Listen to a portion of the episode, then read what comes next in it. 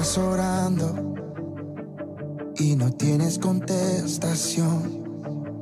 Has derramado en el altar tu corazón. Te has preguntado el por qué todo sigue igual y has llorado ya tu fe sin solución.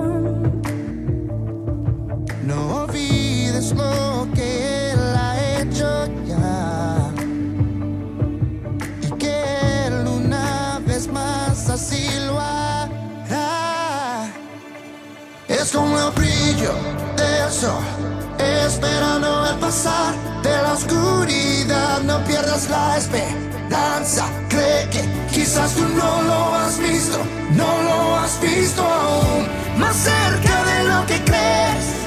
Solo momentos del amanecer, el milagro que te va a conceder. Hola, muy buenas noches, ¿cómo están? Bienvenidos a su programa Conversaciones de Fe. Mi nombre es Anabel Rodríguez, mi esposo Alejandro Torres y es un placer estar con ustedes el día de hoy. Sean todos bienvenidos, gracias por acompañarnos un viernes más. Les saludamos, les bendecimos y dice la palabra de Dios que la fe viene por el oír y el oír la palabra de Dios. Así que le invitamos a que pueda acompañarnos en esta hora. Agradecemos a cada uno de ustedes el favor de su compañía. Saludamos a aquellos que nos ven en Radio Texas, Doctor Arroyo y a través de la página de, de la Iglesia Bautista del Divino Maestro. Así es, un saludo para cada uno de ustedes y pues gracias por sintonizar este programa. Queremos también saludar a todos los que cada viernes están aquí con nosotros, se quedan esta hora o un poquito menos de una hora y podemos también conversar con ustedes a través de los comentarios. Así es que gracias por cada uno de los comentarios que dejan. Y pues la idea del tema del día de hoy es que si también hay algo que ustedes puedan compartir, lo puedan dejar y ya si hay tiempo, lo podemos compartir en, entre este tiempo. Y pues, ¿qué te parece si entramos de lleno al tema del día de hoy? Claro que sí. El día de hoy vamos a estar meditando el siguiente tema, errores del joven rico. Y este tema estará basado en, el Evangelio de Marcos en el capítulo 10, en el verso 17 al 22. Evangelio de Marcos capítulo 10, verso 17 al 22. Y se los voy a leer en la nueva traducción viviente. Y dice así este pasaje, Marcos 10 del 17 al 22.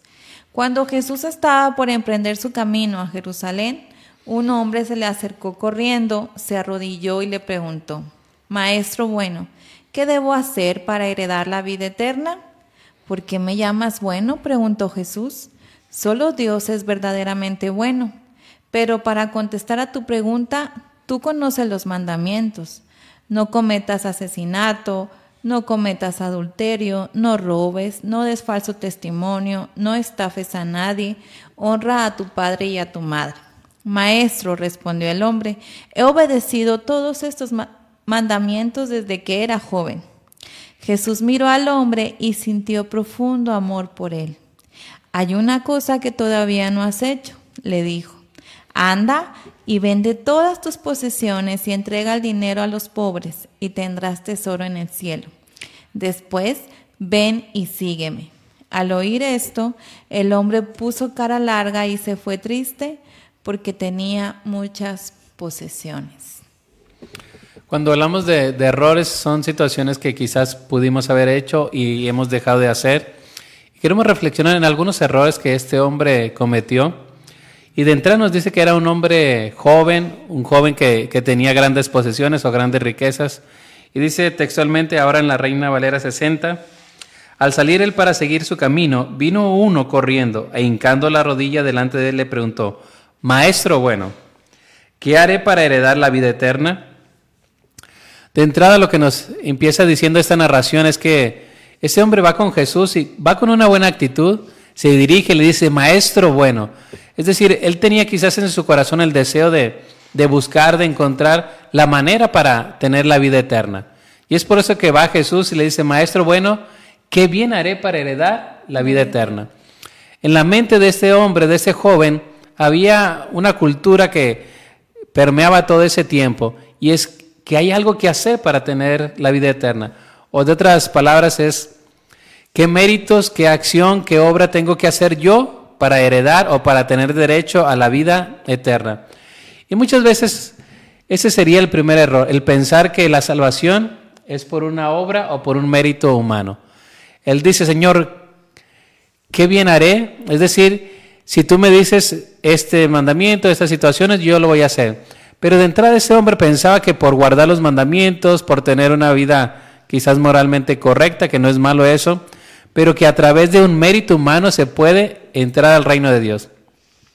Y amigos, hermanos que nos escuchan en ese programa de conversaciones de fe, la salvación no es por por un mérito, no es por una obra. La salvación es un regalo de Dios. No hay nada que tú y yo podamos hacer para ganarnos el favor de Dios. Y quizás podemos estar pensando en nuestro tiempo ahora, muchas personas que también cometen este error, es decir, no, pues yo voy quizás a la iglesia todos los domingos, no sé, no me, no me pierdo ninguna transmisión, vengo quizás de una familia que es cristiana, así que creo que, que tengo méritos, creo que tengo puntos Creo que he pagado cierta parte de la caseta para llegar al cielo. Pero ese era el, error que había cometido ese hombre, pensar que la salvación o la vida eterna se gana por un mérito humano. Y, y si venimos de esa idea, muchos le hemos conocido por medio de la ah, iglesia tradicional, pero como eso también ha influido, influido perdón, dentro de nuestras iglesias. Antes era como, ah, es que ellos piensan que si hacen cosas buenas, que si dan sus limosnas, que si hacen mandas, van a poder entrar al reino de los cielos. Penitencias. Ajá, todas esas cosas. Este, yo me acuerdo mucho, yo he estado dentro de una iglesia cristiana desde muy chica, entonces hay cosas que no conozco de la iglesia tradicional.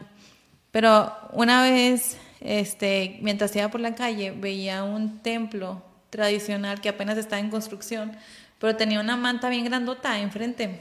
Este, y ahí animaba a todos los que iban a esa iglesia a estar dando sus limosnas para la construcción del templo y decía que entre ellos más dieran, pues más rápido tenían el acceso al cielo o algo así.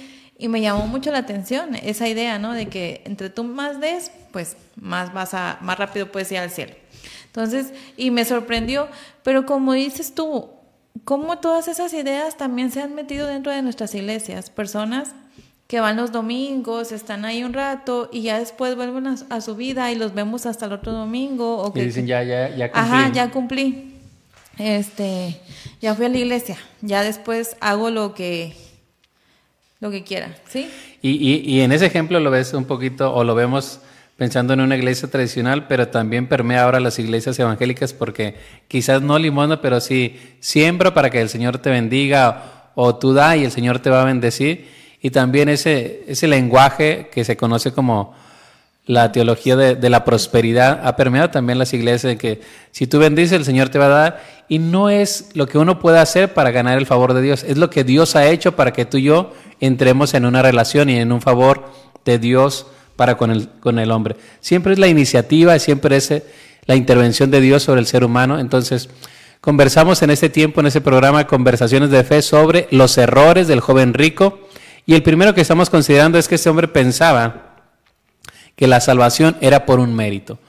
¿Será esto solamente exclusivo de, ciertos grupos o también dentro de la familia evangélica? Como ya bien mencionadas, a veces caemos en una tradición, en una costumbre, y muchas veces cuando vamos a este pasaje lo vemos, ah, el joven rico, pero lo interesante es que la escritura nos enseña a ti y a mí en ese tiempo. Fue escrita para que tú y yo tuviéramos un espejo, un reflejo, y muchas veces podemos verlo de largo y a veces hasta señalamos y acusamos, no, pues hizo eso, pero ¿qué de nosotros?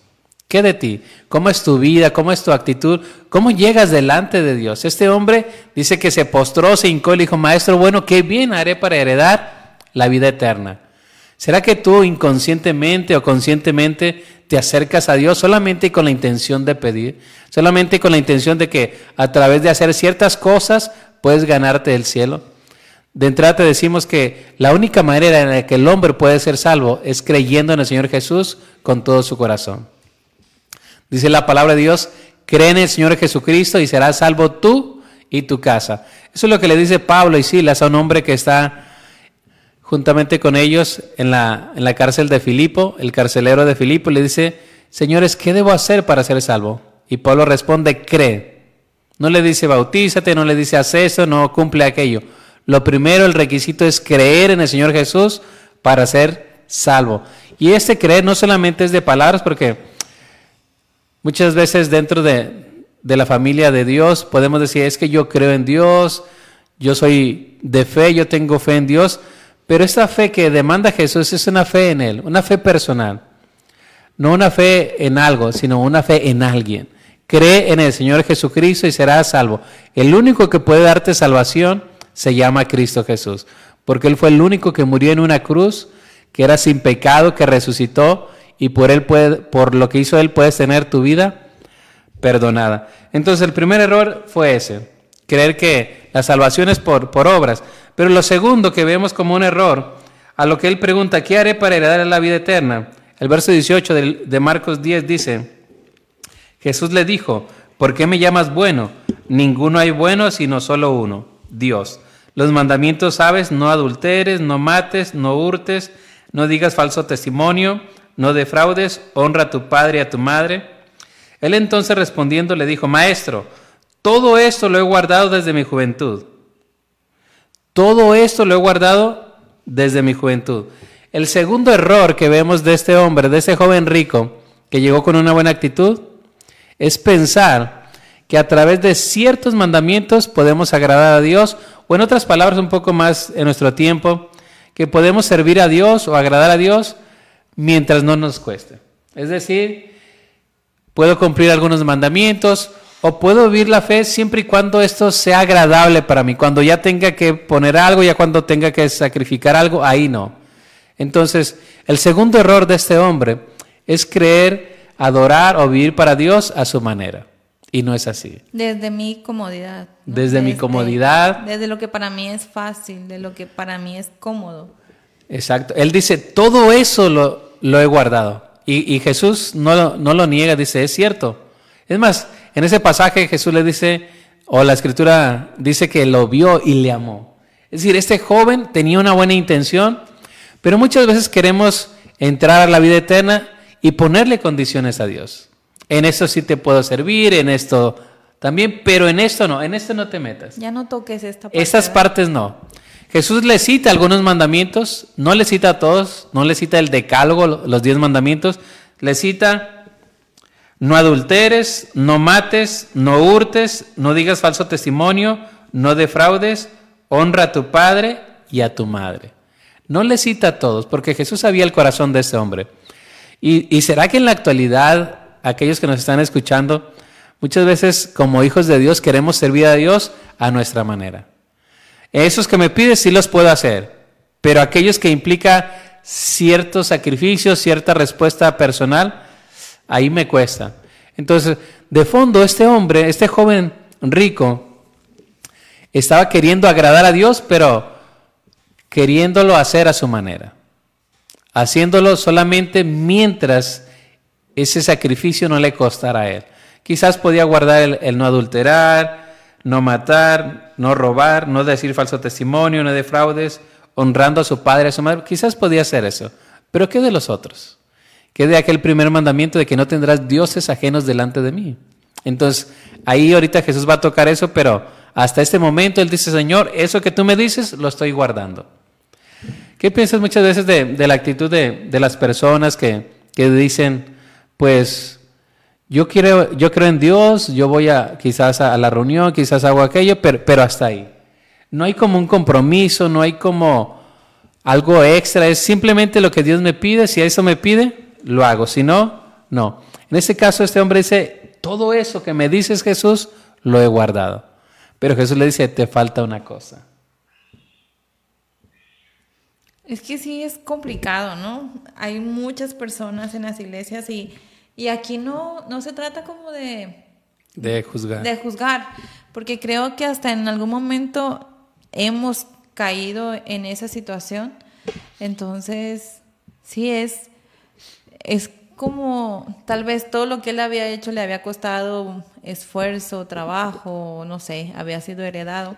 Pero sí te pones a pensar en eso, ¿no? Según él estaba bien delante de Dios, pero había una cosa y esa cosa le costaba trabajo y, siempre hay algo que a cada uno nos cuesta mucho trabajo. Porque cuando le toca la cuestión del dinero, ahí es donde, donde patina, hablando en términos un poco más coloquiales, este joven. Señor, en este, este y este mandamiento sí, pero ese no, ese no. Y es ahí donde él, él, batalla y falla. Y, es, y, es, interesante, no estamos para señalar o juzgar simplemente lo que la escritura nos va mostrando, arrojando. Y es como un espejo la escritura. ¿Cuántas cosas usted y yo queremos servir a Dios, pero a nuestra manera? Señor, sí, en esta parte sí puedo servirte, aquí no. Y es como si nosotros tuviéramos el control o el derecho de nuestras vidas. Cuando la escritura dice que Él nos ha comprado a precio de sangre. Es decir, aquellos que son creyentes, aquellos que son hijos de Dios, Dios demanda una obediencia total. Dice su palabra que debemos amar a Dios con todas nuestras fuerzas, con toda nuestra mente, con toda nuestra alma. Eso es lo que Dios desea, que lo amemos a Él y amemos al prójimo. Pero muchas veces, como este joven, se amaba mucho a sí mismo. O en ese caso, él amaba mucho la posesión que él tenía, la riqueza. Y quizás tú puedes estar pensando, no, es que yo no soy rico, pero no, no necesariamente en el sentido de riqueza. Hay muchas cosas que te pueden estar impidiendo servir a Dios o que te impiden dar ese paso de compromiso. ¿Quieres servir a Dios? O, o dices, no, yo voy a la iglesia, ya fui un día a la semana, ya, ya quizás tuve un tiempo de adoración, así que ya cumplí. ¿Será eso lo que Dios pide? ¿Será esa la vida cristiana? ¿Será quizás un tiempo? ¿Será un día? ¿Será un par de horas? ¿Será eso lo que Dios pide de cada uno de nosotros? ¿O no será que dice la escritura, dame hijo mío tu corazón? Dame hijo mío tu corazón y miren tus ojos por mis caminos. Mis hermanos, este es un gran desafío no solamente para el joven rico, sino para ti y para mí. Y más en este tiempo donde quizás se nos ha vendido esa idea, hablando en la sociedad de que tú debes de tener, tú debes de ser. Quizás muchas, incluso de, las predicaciones es que tú eres, tú necesitas, tú debes ser, todo lo que quieras lo puedes conseguir. una filosofía de, pensamiento positivo, solamente dilo, decláralo y lo vas a tener. Cuando es realmente es seguir a Dios a la manera de, de Él, no a mi manera, sino a la manera de Dios. Y hasta este punto, el segundo error es que el joven rico quería seguir a Dios a su manera. Ciertos mandamientos y los demás no. Pero mis hermanos, Dios conocía el corazón de este hombre. Dios conocía el corazón de este joven rico como conoce tu corazón, como conoce también mi corazón. Él sabe si hay ídolos, él sabe si hay algo que está ocupando el lugar de Dios. Para este hombre era la riqueza que ocupaba el primer lugar de Dios. Era un ídolo, alguien que la riqueza era un ídolo en el corazón de ese hombre que ocupaba el lugar de Dios. Pero para otros puede ser quizás un trabajo, para otras personas puede ser quizás un deporte, no sé, se entregan, se comprometen ya sea con, el trabajo, con, un deporte, con el ejercicio, y Dios es como una parte de su vida, cuando debe ser al revés. Él debe ser el centro, Él debe ser lo principal de nuestras vidas para que podamos tener la vida que Él ofrece. Entonces, no podemos seguir a Dios a nuestra manera. No podemos decir, Señor, yo ya cumplí, yo ya fui el domingo, yo ya ofrendé, yo ya hice esto, incluso ya compartí la palabra, así que merezco algo. Mis hermanos, todo es por gracia. Dios nos ha alcanzado no porque lo merezcamos, no por una obra, no por un mérito, sino porque Él se entregó por usted y por mí. Y no hay nada que usted y yo podamos hacer para ganarnos el favor de Dios. Pero Dios desea que usted y yo, hermanos, le rindamos nuestro corazón, que nuestro corazón sea un altar para Jesús. Que realmente Dios viva en nuestro corazón no en una parte de nuestro corazón, no en una recámara ahí escondida, sino que realmente viva en nuestro corazón. Y es un desafío porque en la actualidad podemos decir que somos cristianos y, no pasa nada, pero hay lugares, hay zonas en nuestro país todavía que ser cristianos conlleva persecución, conlleva privación, conlleva limitaciones. Mi amigo, tú que me estás escuchando, si, si estuviéramos en un tiempo difícil, en un tiempo de persecución, ¿tú dirías que eres cristiano? ¿Dirías que eres un seguidor de Jesús? ¿Te afirmarías en la fe? ¿O buscarías la manera de, congeniar con las ideas que están prevaleciendo con el mundo? Mis hermanos, dice la Escritura, o somos de Él o no somos de Él. No hay matices grises, o somos de Cristo o no somos de Cristo. O hemos decidido seguirle a Él o no. No podemos ser fríos ni calientes. Debemos, perdón, no, debemos ser tibios. Debemos ser frío o caliente. Decidirnos, comprometernos con eso. Así que mis hermanos, estamos conversando a través del pasaje de Marcos capítulo 10, verso 17 al 22, en los errores del joven rico con la intención de que usted y yo reflexionemos en esta noche y podamos vernos en un espejo y decir, hay una esperanza, hay algo que debo cambiar, yo no debo cometer esos mismos errores y el primero es creer que la salvación se gana por una, obra o por un mérito humano. el segundo error que vemos en este hombre es creer que podemos servir a Dios a nuestra manera. No es a nuestra manera, es a la manera de Dios. Vamos a, a ver el tercer error, mis hermanos. Y es a partir del verso 21. Lo voy a pedir a mi esposa si puede leer el versículo 21 y 22. Entonces Jesús mirándole le amó y le dijo, una cosa te falta, anda, vende todo lo que tienes y dalo a los pobres y tendrás tesoros en el cielo y ven, sígueme tomando tu cruz. Pero él, afligido por esta palabra, se fue triste porque tenía muchas posesiones. Muy bien. No sé si nos puedes compartir otra versión para tener también el panorama. Recuerda que estamos en Marcos capítulo 10, verso 21 y 22. Ahora voy a leer la Nueva Biblia de las Américas. Ah, dice. Ay, voy, voy, voy, voy, voy, voy, voy. Es 21 y 22, ¿verdad? Sí. Jesús mirándolo lo amó y le dijo, una cosa te falta Ve y vende cuanto tienes y da a los pobres y tendrás tesoros en el cielo. Entonces vienes y me sigues.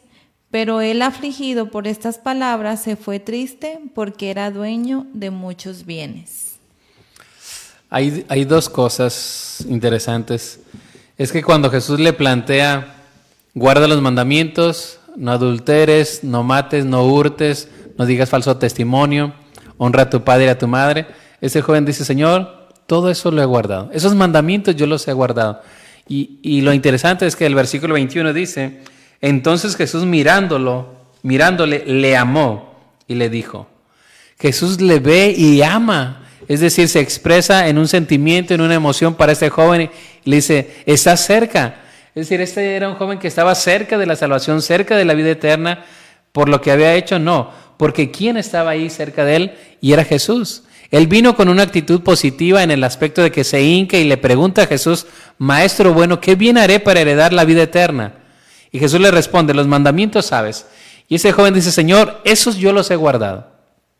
Y Jesús le ama, le dice, le diría de manera implícita, está cerca, pero una cosa te falta. No muchas, una sola cosa.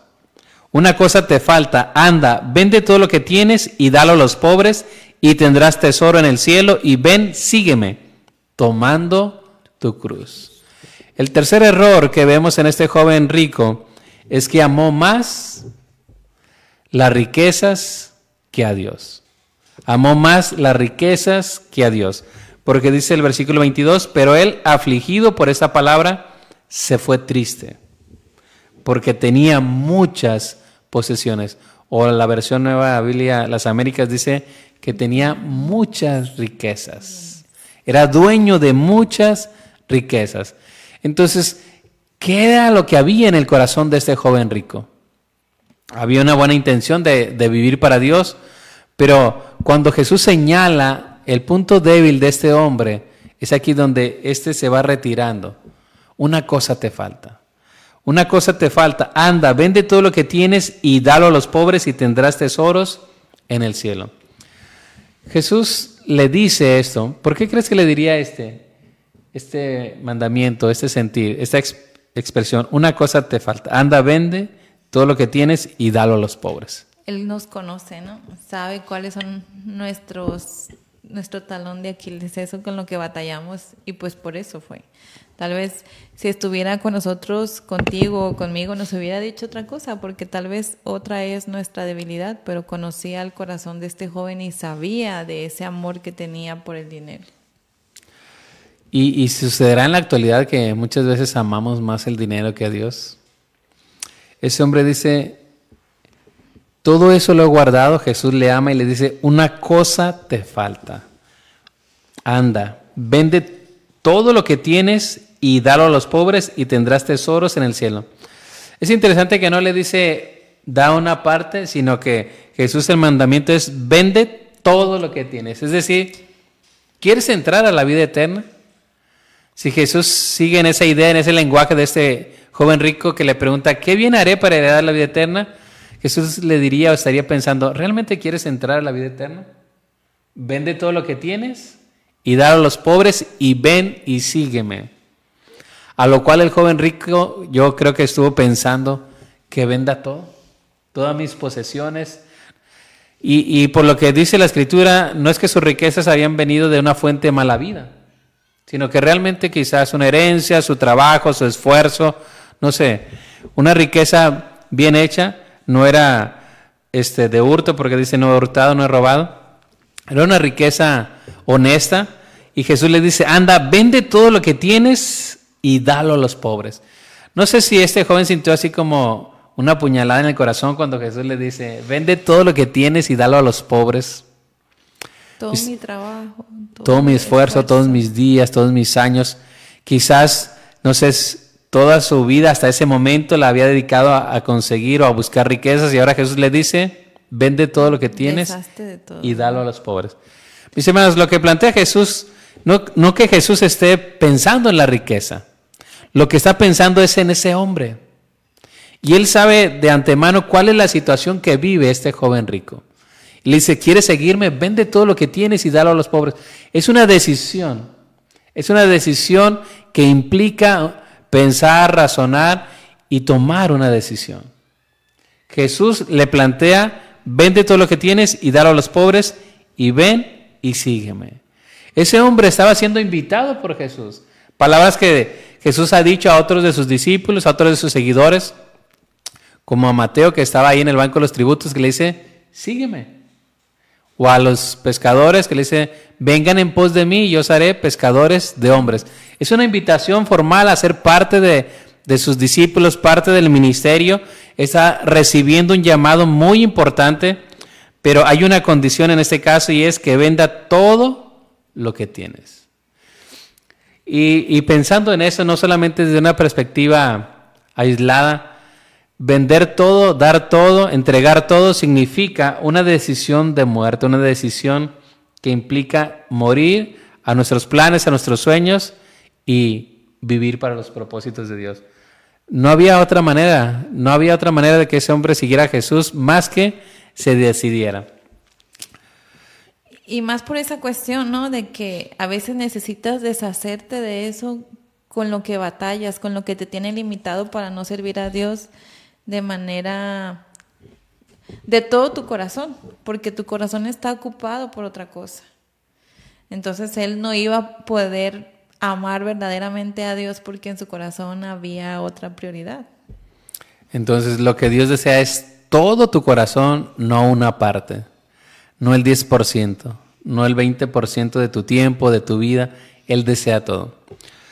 Guardando las proporciones, quisiera compartirles un poquito mi experiencia cuando, cuando yo tenía 22 años. Este, había terminado la carrera, había terminado en ese entonces la, la facultad, tenía un proyecto de vida. Yo desde los 12 o 14 años sabía qué es lo que quería estudiar, sabía cuál es la ruta, sabía que qué carrera, incluso en la preparatoria había una, materia que se llamaba optativa, que te ponían como unos ejercicios para saber en qué área ibas a, o era tu campo, y a mí me salió en el área de ciencias sociales que confirmaba ahí la carrera a la cual yo iba a meterme, así que entré, estudié cuatro años y medio de ahí, y cuando terminé en ese tiempo de, graduación, es cuando el Señor me alcanza, cuando el Señor me dice, te quiero de este lado.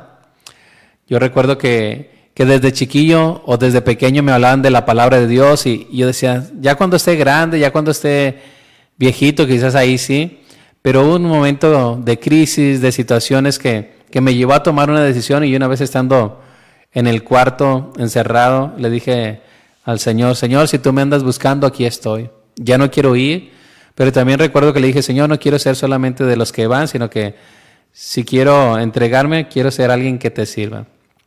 Y entonces el Señor tomó a bien esas palabras, las tomó a pecho. Y entonces cuando yo me gradúo, tengo toda la proyección de vida, ejercer, tener la vida, la seguridad, todo ese estilo de vida que yo había planeado. Para hasta ese momento eso era para lo cual yo vivía. Para lo cual yo había vivido es para llegar a la culminación de esa carrera. Pero cuando me alcanza el Señor me dice, te quiero de este lado, te quiero de este lado sirviendo. Y es ahí donde yo empecé quizás a negociar, a debatir, a, a una estira y afloja con Dios. Y recuerdo que le decía, Señor, mira, yo puedo seguir mi vida, puedo seguir mi carrera, puedo ir a la iglesia el domingo, puedo ir el miércoles, puedo orar, este, puedo diezmar, puedo ofrendar y estamos contentos. Y, había esa lucha, esa disputa de, de, yo contra Dios en el aspecto de que Dios quería todo. Dios quería todo de mí. No quería una parte y nuevamente seguía orando, Señor, y si la hacemos así, si buscamos acá, hasta que hubo un momento en que entendí que, que no había otra manera.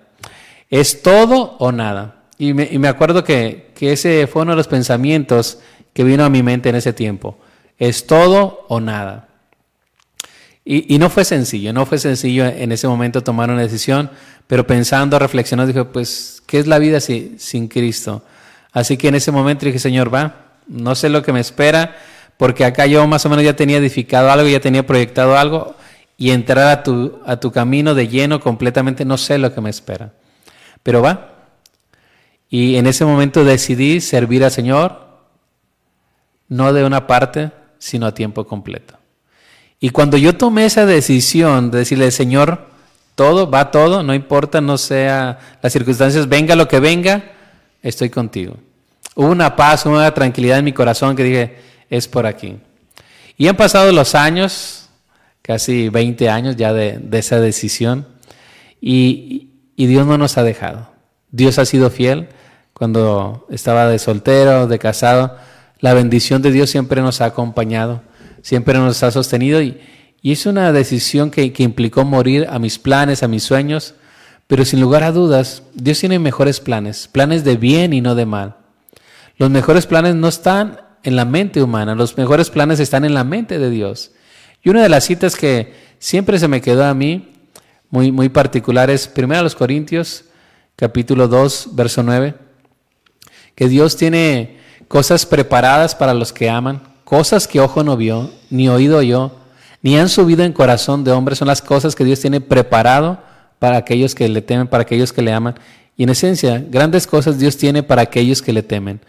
Quizás si yo me hubiera ido por esa carrera, quizás mi corazón estuviera dividido o no pudiera servir a Dios de la mejor manera. Pero ahora he entendido que vale la pena seguir a Cristo, vale la pena vivir para el Señor, vale la pena esforzarnos en el camino del Señor. No significa que no ha habido lucha, no significa que no ha habido escasez, no significa que no ha habido pruebas, pero en todas esas situaciones, en todas esas pruebas, hemos podido ver la mano del Señor. Hemos podido constatar el poder de Dios y saber que servimos a un Dios que no se queda con nada. Un Dios que aún en la escasez, aún en las limitaciones, Dios es nuestro proveedor. Yo recuerdo en un tiempo que estaba un poco estrecho en asuntos económicos y justamente en ese tiempo tenía ganas de, una hamburguesa. Quizás para, para una gente una hamburguesa, pues no, pues no es nada. Pero en ese momento yo tenía ganas de una hamburguesa. Así que llegué ahí a saludar a una hermana y ya se despidió. Eh, estoy hablando tiempo atrás cuando las hamburguesas valían menos de 20 pesos, así que me dio 20 pesos ella. Me dio 20 pesos ella y ya fui por, por mi hamburguesa de a 20 pesos en ese entonces. Entonces, cada una de las cosas que, uno ve cuando sirve al Señor vale la pena. Y eso fue una experiencia pasada, pero también te puedo compartir de este domingo, cómo Dios nos ha provisto, cómo Dios de manera sorprendente, estando en un lugar, cenando ya el domingo, después de servir al Señor. ¿Quieres contarla tú? Bueno, es que fue un día muy bonito. Nos empezamos a hacer algunas cosas en el templo y ya después estábamos con unos amigos y ya de, ah, vamos a cenar, este, y que hay unos tacos. En mexicano le gustan los tacos y vamos a comer tacos. Y ya cuando llegamos a los tacos nos encontramos con un primo de, de nuestro amigo, pero así los saluda, se saludaron muy... Normal. Muy normal, ah, se saludan y su primo se va a su mesa y nosotros seguimos, eh, pedimos, comimos y ya, ya estábamos por terminar cuando el primo llega a la mesa y se despide, que ya se va, y ya dice, ya está pagada la cuenta, y se va. Así nosotros como, como contentos, pero de que Dios no, nunca se queda Con nada. con nada y que Dios paga, paga bien. Y que cuando uno hace algo de corazón, Dios lo recompensa y para nosotros fue como muy, muy bonitos porque su- sabíamos en ese momento que eso era bendición de Dios y sabemos que Dios va a bendecir a, a, a este hombre. Dios lo usó para bendecirnos a nosotros en ese momento y que la bendición de Dios sea con él en su trabajo, pero en ese momento fue así como muy bonito y nosotros estábamos muy contentos. Porque no lo necesitamos, o sea, no lo necesitamos. esperábamos, no lo necesitábamos. ajá, no decir, ah, no, fui, no fuimos con dinero. Pero fue algo muy bonito, fue de esas cosas como Dios te sorprende y dices, gracias. Y, regresando al tema de los errores del joven rico, este tercer error es pensar que la riqueza puede darte la felicidad. Es pensar que la riqueza puede darte un proyecto de vida, es pensar que la riqueza te tiene arreglado todo, pero no. Es donde tú y yo tenemos que hacer un balance. O vivo para mis propósitos, para mis sueños, o vivo para los planes de Dios. Eso es lo que le plantea Jesús a este joven rico. ¿Quieres seguirme? ¿Realmente quieres seguirme? debes entregar tu corazón. Y déjame decirte, desde este lado podemos ver que todo aquel que sigue al Señor, siempre está la bendición.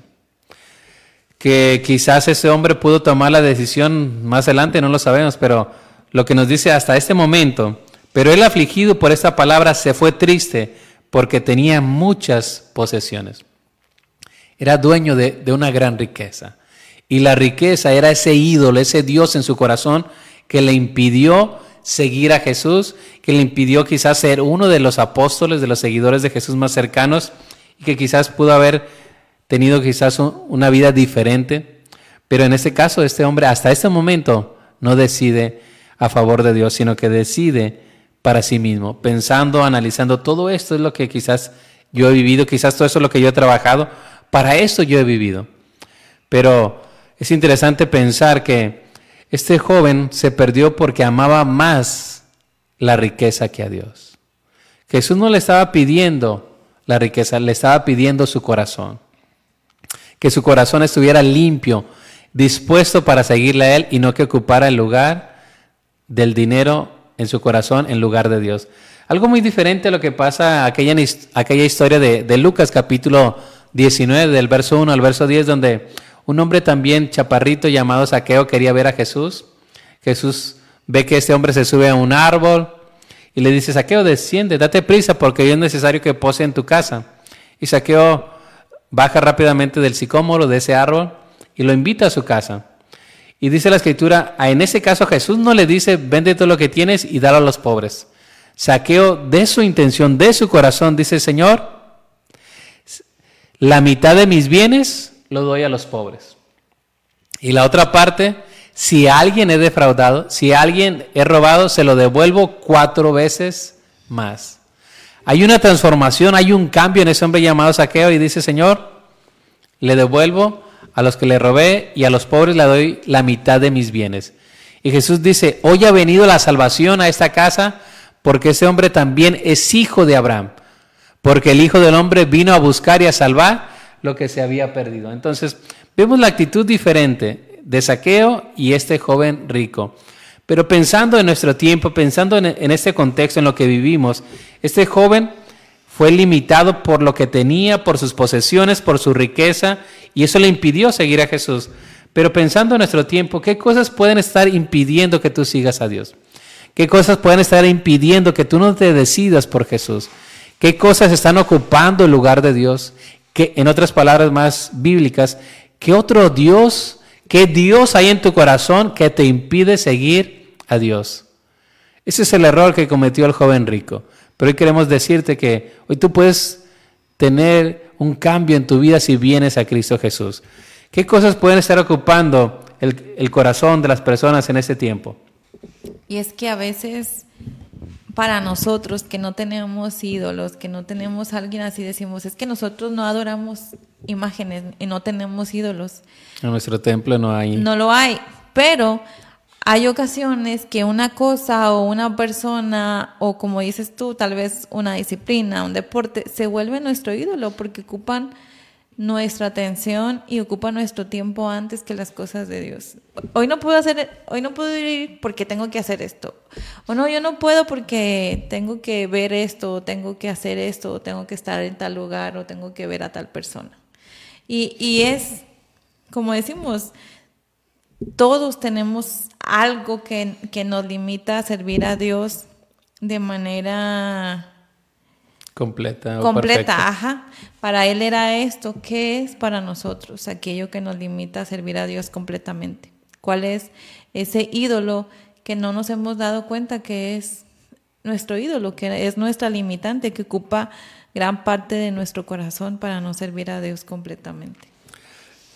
Aunado a eso, quizás otra de las cosas que puede estar llenando nuestro corazón es el que debemos cumplir o realizar todo lo que nuestro corazón anhela, es decir, pues es que tú debes buscar esto, aquello, y ya después puedes pensar en Dios. Cuando Dios está planteando, ¿es todo o nada? ¿Quieres seguirme? Pues vende todo lo que tienes.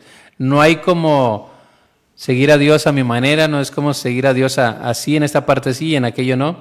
¿Por qué? Porque muchas veces nuestra vida o cómo gastamos nuestra vida, cómo vivimos nuestra vida, deja ver muy en claro quién es el Señor de nuestra vida.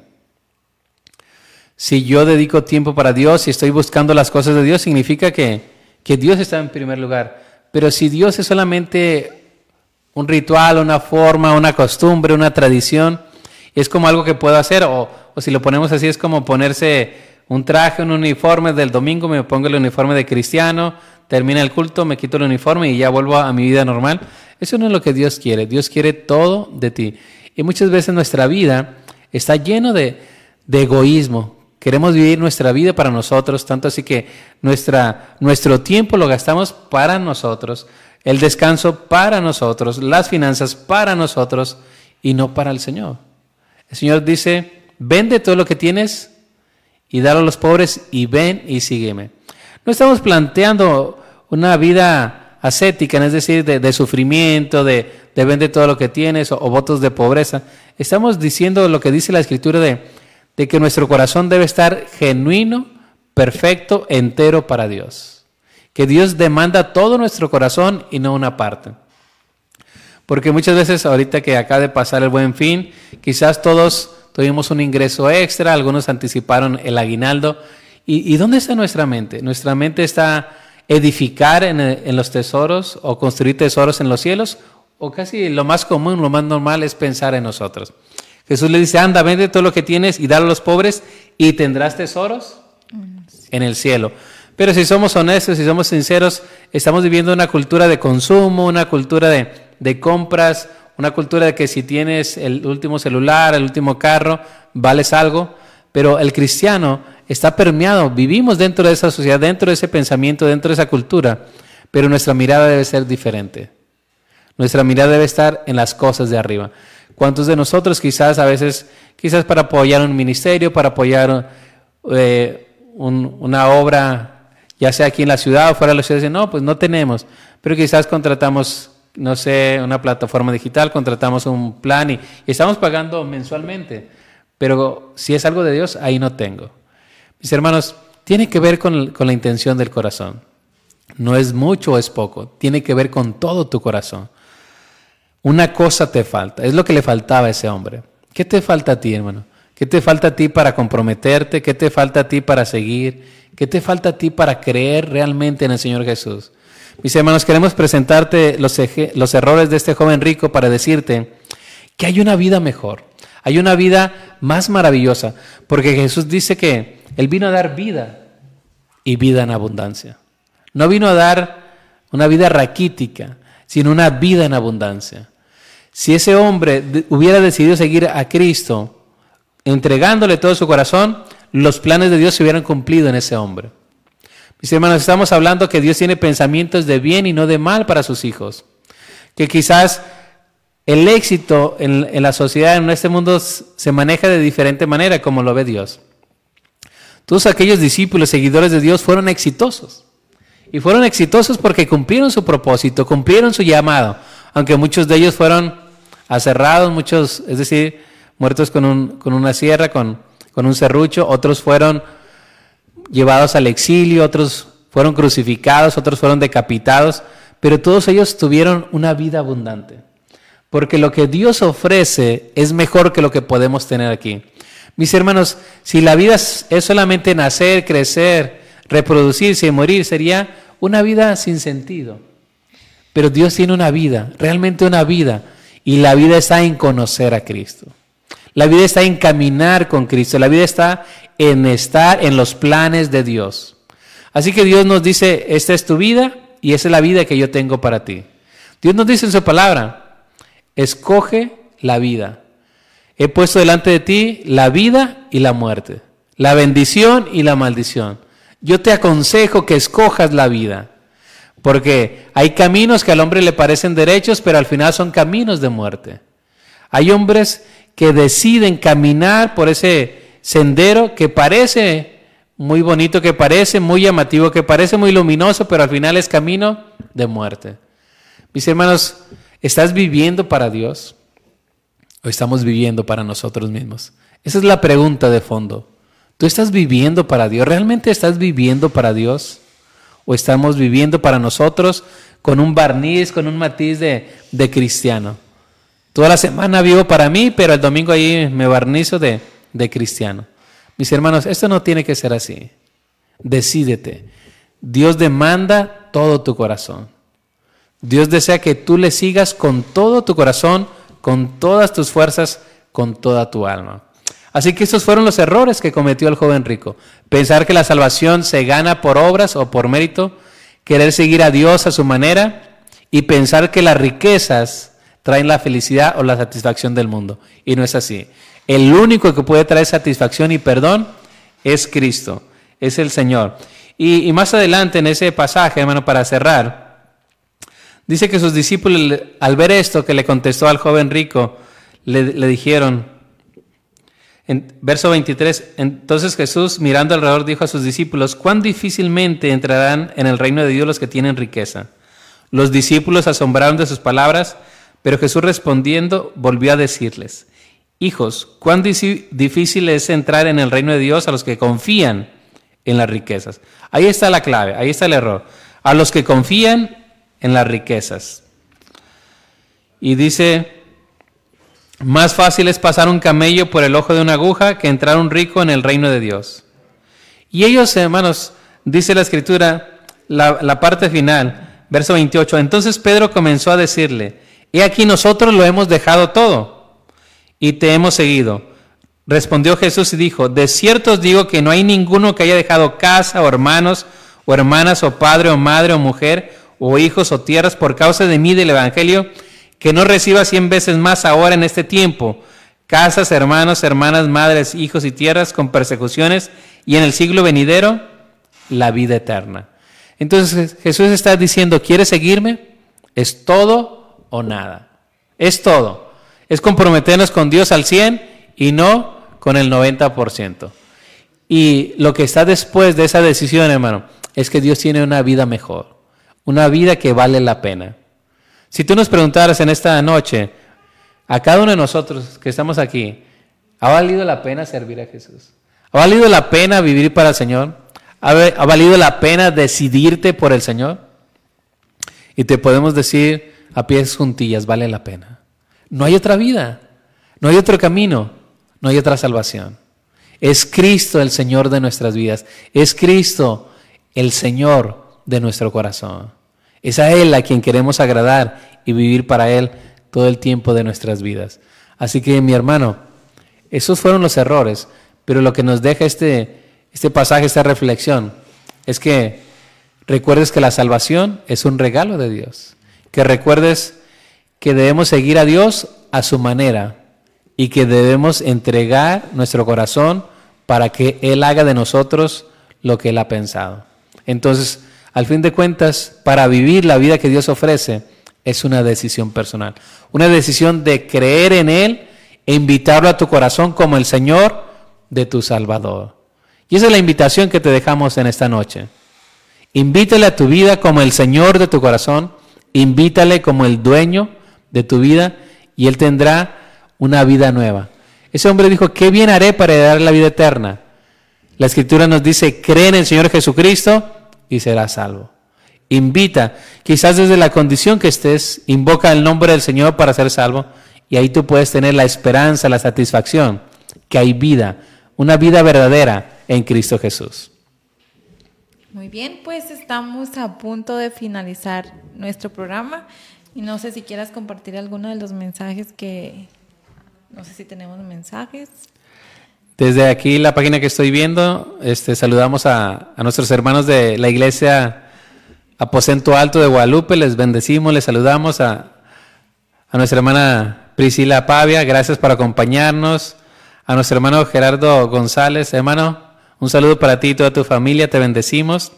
También nos acompañan esta noche Betty Ochoa, muchas gracias por acompañarnos, un saludo, un saludo para ti y toda tu familia, muchas felicidades por, por este alumbramiento que has tenido con bendición. Dios les bendiga y siga bendiciendo su, su, familia. Gracias por acompañarnos en esta noche.